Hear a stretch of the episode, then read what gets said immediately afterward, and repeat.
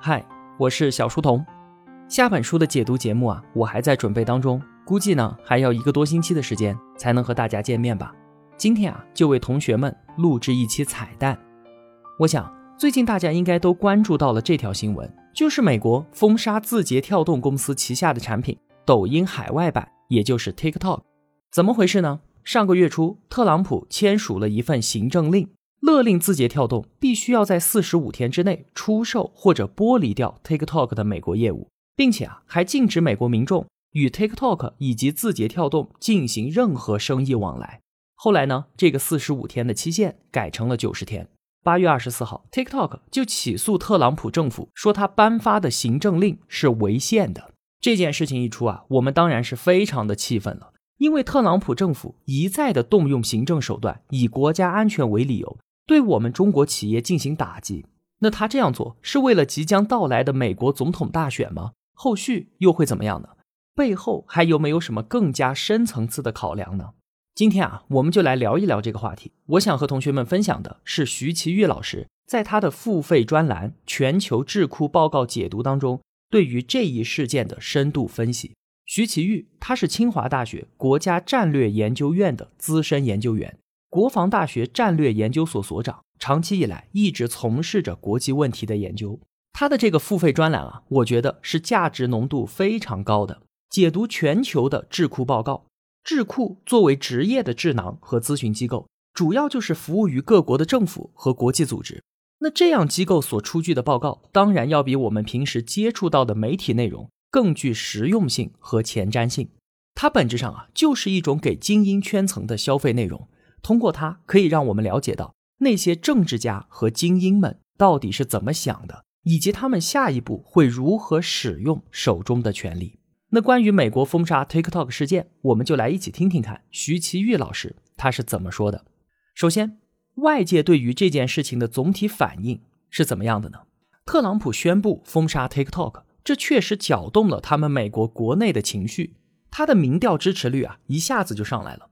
但是各大智库，也就是精英们的态度，总体上是不认可的，基本都认为啊，特朗普政府是出了一个昏招。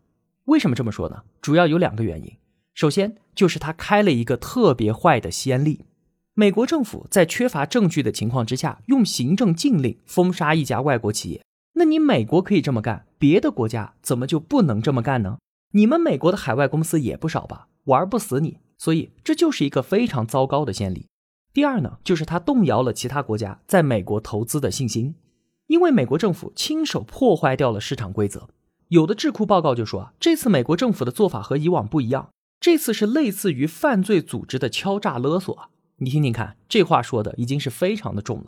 而且对于这件事情，美国两党竟然没有一个站出来反对的，连民主党对于这件事情也保持沉默。这说明什么？说明在美国，外资公司的私有财产权现在受到了威胁。外国公司真的要小心了，在美国投资和做生意的风险正在变得越来越大。另外，还有两点信息我们需要注意到，一个呢，就是对于字节跳动的审查，实际上是从去年，也就是二零一九年就开始了。谁来审查呢？美国外国投资委员会，这是美国政府内部的一个跨部门机构，专门审查外资的。字节跳动在美国的 TikTok 业务是通过2017年收购了一款短视频社交 APP 来实现落地的，所以在这个委员会的审查范围之内。但是啊，被收购的这家公司同样也是中国公司，美国审查的唯一理由就是它在美国运营。但是2017年收购的时候他们没有来查，两年之后，也就是2019年才开始查的。第二点。字节跳动并不是第一家因为数据原因被美国强制执行的中国企业，去年已经有两家中国公司被强制剥离在美国的业务了。所以，我们看到啊，这次字节跳动事件可不是特朗普一时兴起搞的，而是已经酝酿了一段时间了。那美国政府为什么要打压字节跳动呢？这也是我们要讨论的第二个问题。这次事件的爆发呀，对于大多数人来说都是非常突然的，大家也在找一个合理的解释。那除了特朗普要拼选举以外，主要的解释还有两个，一个是说确实威胁到了美国的国家安全，另一个呢是说字节跳动的算法特别的厉害，它的扩张威胁到了美国公司的优势地位，所以就要狙击它。我们先来看一看第一种说法，这也是美国政府打击字节跳动的公开理由。具体呢有四项指控：第一，中国情报部门从 TikTok 获得机密信息；第二，TikTok 在美国收集的个人信息可能被中国政府所利用；第三，TikTok 允许访问中国恶意软件；最后说这是中国扩大影响力的工具。那这些指控有根据吗？徐奇玉从智库报告当中得到的结论是，这四项指控只是借口，一个都站不住脚。对这一类公开的谎言的分析，其实根本就没有必要细说。那再看第二种说法，说字节跳动的技术太厉害了，这威胁到了美国公司的优势地位。其实，在中国啊，我们大多数人都不相信美国政府的说法。之前是华为，现在呢又是字节跳动，明显是美国打压中国的一系列动作。但究竟？为什么这次是字节跳动呢？华为的情况我们都清楚，它的市场规模和硬件技术确实已经让美国人紧张了，担心挑战美国在五 G 的领导地位。那字节跳动也是一样的情况吗？通过数据啊，我们看到，在美国用的最多的社交平台是 Facebook 和 YouTube，百分之七十的成年人都在用这两个程序。比方说 Facebook，它在零九年的用户数量就达到了一点九亿，超过了美国人口的一半。TikTok 呢，在美国有多少用户？日活八千万，你看还是有不小的差距的。字节跳动这两年啊，在美国发展的确实挺快，但还没有那么夸张，它还没有到威胁到美国公司优势地位的程度。所以呢，第二种说法也是不成立的。那美国政府为什么这次要选择字节跳动作为靶子呢？要找到答案，我们需要把视野放得更大一些。有一篇智库报告。它的题目叫做“中美 A P P 竞争下一个十亿用户”。这篇报告就说啊，中美技术竞争真正的竞争场还不在这两个国家，而是在世界的其他地方，特别是在那几十个发展中国家。在那些地方啊，美国和中国的技术公司正在争相赢得下一个十亿用户。你看这个角度啊，就是很不一样的。不是看中国公司的 APP 在美国获得了多少用户，而是要看在全球，特别是在人口众多的发展中国家市场占有了多少。报告就接着分析了2015年和2019年中美 APP 在六个新兴国家的市场占有情况。这六个国家是印度、巴西、印尼、埃及、尼日利亚，还有墨西哥，都是人口大国，潜在用户数量巨大。他发现啊。这六个国家当中，除了墨西哥之外，中国 APP 的用户比例在四年时间里居然增长了二到三倍。我们占有的份额都在快速的追赶着美国。中美相比，我们还有一个优势，就是美国的市场份额高度依赖一家公司，就是 Facebook。而中国呢，是几大企业在同时发力，后续冲劲可能会更大。所以报告的结论就是，目前美国公司在大多数的新兴市场。持续保持实质性的优势领先，但是长期来看呢，这种优势啊已经没有保证了。那中国和美国的 APP，人们更愿意下载使用哪一个？影响有那么大吗？一个印尼的孩子选择在中国的 TikTok 还是在美国的照片墙上录制自己的舞蹈，这看起来就是一个微不足道的问题啊。但是用谁的 APP，这实际上构成了中国和美国技术软实力和影响力的关键支柱。为什么呢？因为这些 A P P 体现的不仅仅是技术，它的设计理念、运营模式都包含着文化和价值观。所以啊，虽然它并不像五 G 技术的比拼那么硬碰硬，但也会对于中美地缘政治竞争和未来的全球技术格局产生重大的影响。这段话实际给了一个我们认识现代技术竞争的新维度。我们一般觉得技术竞争就是硬碰硬的，谁先进谁就赢。但是这篇报告给出了一个新概念，就是技术软实力。从这个角度来看啊，情况就不一样了。不是说谁的技术更先进，谁就一定赢，而是谁的技术设计更符合别人的文化习惯，让别人更愿意使用，才是赢家。这也是刚才所说的，A P P 里包含了文化价值观和其他的东西。所以，中美技术竞争实际上还包括这样一个更加宽泛的维度。所以呢，这就给出了一种新的解释。美国政府打压字节跳动，是因为这种技术软实力的竞争。那除此之外呢？美国背后还有没有进一步的考虑呢？当然有，而且是更加关键的，那就是大数据的竞争。有一份题目叫做《为什么 TikTok 很重要的智库报告》，全文以一个疑问句开头，说为什么特朗普政府向我们青少年最喜爱的新应用程序 TikTok 宣战呢？接下来的回答很简短，也很明确。问题并不在于 TikTok 的用户会泄露美国的机密信息，而是现在的 APP 正在收集大量的数据，像是位置、搜索和浏览记录等等等等。马云曾经就说过啊，在未来，数据是最珍贵的资源。这篇报告也强调了同样的意思，就是说数据已经成为世界新的关键性的战略物资。谁控制对于大量数据的访问，谁能就在二十一世纪获得有力的权力杠杆。报告的最后一句是这样说的：“TikTok 之战仅仅是为即将到来的一场战争拉开了序幕，它争夺的是未来重大的战略资源——你的数据。”那讲到这里啊。美国更深一层的动机就出来了，那就是为了大数据的争夺。这样一场大数据竞争有没有一个具体的抓手呢？有的，人工智能。数据竞争啊，直接影响中美两国的人工智能竞争。我们知道，人工智能被认为是下一步国际竞争的制高点。谁掌握了这个制高点，谁就能够在技术、经济还有军事上面形成巨大的优势。而人工智能和我们的人脑很像，它的发展啊，就需要学习和训练。用什么训练呢？就是用大量的数据，给它的数据量越大，质量越高，那么人工智能的发展速度也就越快。所以这个逻辑说到这儿就非常的清楚了。讲到中美人工智能竞争啊，有一份智库报告当中提到的三点问题值得我们注意，就是第一，报告拿人工智能竞争和苏美之间的核军备竞争相比较，这两者啊最大的不同在于，核竞争是由政府主导、推动还有部署的。但是人工智能的竞争呢，更多是创新企业和高校科研机构所主导的。政府和军队在这方面啊，实际上是紧跟其后。所以呢，企业的竞争对于中美人工智能的竞争是特别特别重要的。第二呢，中国企业已经成为了美国企业全方位的同等级竞争者。比方说，二零一八年投入人工智能的风险投资，中国企业就吸收了百分之五十，美国公司呢吸收了百分之四十。在全球前十的人工智能创业企业当中，中美各占一半。第三点，我们在人工智能发展方面啊，具有先天的优势。什么优势？就是我们的人口规模。我们拥有十四亿的人口啊，这就创造出了一个无与伦比的数据库。这对于人工智能的发展实在是太重要了。就拿金融领域来说，我们中国的移动支付是美国的几十倍，二零一八年就达到了十九万亿美元。而美国呢，还没有达到一万亿，光是用微信支付的中国人啊，就有九亿，而使用苹果支付的美国用户呢，只有两千两百万。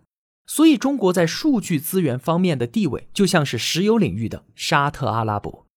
另外啊，还有一点也特别重要，那就是中国的传统文化对于个人的隐私，并没有像美国和欧洲那样看重，因此，搜集数据信息更加的容易，像是人脸识别。在这方面啊，全球技术领先的初创公司是一家中国企业，叫做商汤科技。而在美国的社会文化当中，人脸识别这种人工智能应用基本上就没有办法开展。所以这篇报告的结论就是，如果目前的趋势不改变，那么美国在人工智能领域还有五年的微弱优势，之后将被我们中国所超越。你看，如果我们把人工智能竞争这个视角加上，那么中美大数据竞争马上就变得立体了。那再加上前面所说的中美技术软实力的竞争，实际上中美围绕数据资源争夺这一块大的图景就可以拼出来了。那在这一块大图景之中，字节跳动这样一个以超量数据为核心业务的巨无霸企业，美国打击它并不让人感到意外。如果我们再联系之前对于华为的围剿和之后蓬佩奥提出的所谓净网行动，就会看得更清楚。美国政府。这一波看起来很疯狂、很不靠谱的操作，实际上啊，脉络还是非常清晰的。那就是从技术到硬件设备，再到平台，再到基础设施，一步一步推进一场中美之间的全面数据竞争。那接下来会怎么样？封杀 TikTok 不是第一次冲突，也不会是最后一次。这次的事件是中美之间的一件大事儿，但是它的冲击波可是绝对超过了中美这个范畴。如果我们的眼光跳出中美，会发现，在世界的其他地方，类似限制数据流动的事情已经在发生了。为什么呢？因为大家都发现啊，数据这个资源实在是太重要了，不能够就这样随随便便的就让别人给拿走啊。比方说，俄罗斯、印度、欧盟都已经提出了本国的数据要求留在本国，不能随便的出去。就在字节跳动事件之前半个月，欧盟法院做出了一项裁决。宣布欧洲、美国之间的隐私盾协议无效。这是什么事情呢？我们知道，欧美之间啊存在巨大的数据流动，但是欧盟对于数据的隐私保护标准是比美国要高的，所以呢，他们两个之间就签订了一个协议，规定美国的企业只要遵守欧盟高水平的隐私数据保护标准，就可以将欧盟的数据传回美国。换句话说啊，隐私盾就是保证欧美数据自由流动的一套规则。现在呢，欧盟宣布这个规则无效了，那所有涉及到欧美之间数据传输的企业全部都乱掉了，包括亚马逊、花旗、Facebook、谷歌、微软这些巨头，一共有五千三百多家公司。所以媒体就说啊，对于大西洋两岸数据传输来说，这就是一场强烈的地震。欧盟的这个裁决啊，表面上是保护自己公民隐私的。但本质上啊，其实和字节跳动事件的指向是一致的，那就是限制数据的自由流动，强化对于自己数据的拥有权。可能有同学会觉得，欧盟的这个裁决影响的是欧美之间的数据流动啊，和我们又没有什么关系。其实啊，有关系。欧洲一家大智库事后马上就发布了一篇报告，说这个裁决产生的连锁效应远远超出了欧美的范围，可以肯定。任何欧洲个人数据都没有办法流向中国或者是俄罗斯，而且欧盟的这个做法具有示范效应。很多国家，像是巴西、日本、南非等等的这些经济规模较大的国家，都已经开始纷纷效仿欧盟的这种隐私保护标准。所以，我们看到 TikTok 事件并不是孤立的，实际上，数据世界的一种新的趋势已经开始形成了。有一份报告，题目叫做《上升的数据民族主义》。国家控制数据的全球性势头，就专门说了这种新的全球性的趋势。报告里面就说啊，美国原先一直推动要实现一个数据能够自由流动的开放的互联网世界，口号就是一个互联网，一个全球共同体。而到现在，阻力已经越来越大了。俄罗斯、印度、欧盟都开始限制数据的流动，而更重要的是，美国自己也越来越偏离原先的方向了。比方说，美国参议员就提出《国家安全与个人数据保护法案》，要求俄罗斯和中国公司所有关于美国人的数据都必须存储在美国，禁止外流。再比方说，二零一九年，美国国会修改立法，要求政府对涉及个人数据的外资进行安全审查，并且阻止外资进入这一领域。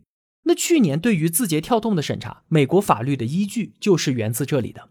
TikTok 事件当然是最近也是表现最极端的一个例子，所以啊，这篇报告就说，在全球都将出现一种倾向，原来那种自由的、开放的和全球互联的互联网愿景正在消退，取而代之的呢是要求数据在本地存储、建立虚拟的边界，形成几个封闭的互联网世界。所以，我们看到 TikTok 事件就是在这样的大趋势之下发生的，同时它也会进一步强化这种趋势。结果就是，我们原先所预期的数据自由流动的世界，正在离我们越来越远。在最后啊，徐奇宇说：“我想起当年读过的一本书，叫做《世界是平的》，作者是美国的弗里德曼。他的核心意思就是，由于数据和资本的全球自由流动，使得各国的边界变得模糊，世界慢慢变平。世界是平的这个概念，在二十一世纪初的时候啊，实在是太火了。”当时他确实描绘了一种大趋势，我们的很多企业冲向海外，其实就是在顺应着这一趋势。但是呢，字节跳动事件实际上是给我们每个人都提出了一个问题，就是原来的这种趋势还会不会持续呢？世界真的会是平的吗？在此之前，世界是平的这个前景和相对稳定的中美关系共同构成了一个时代。对于我们中国和中国企业来说，那曾经是一个发展的舒适区。而现在呢，这个时代已经结束了，那个舒适区已经再也回不去了。我想，这种巨变会是一种最大的倒逼力量，逼着我们成为一个新的升级版的自己。中国和中国企业发展和赶超的最大机遇，也许就在这里。最后引用一位老先生的话作为结束：除了胜利，我们已经无路可走。好了。这就是我要为您分享的徐奇玉老师对于 TikTok 事件的深度解析。我是小书童，我在小书童频道与您不见不散。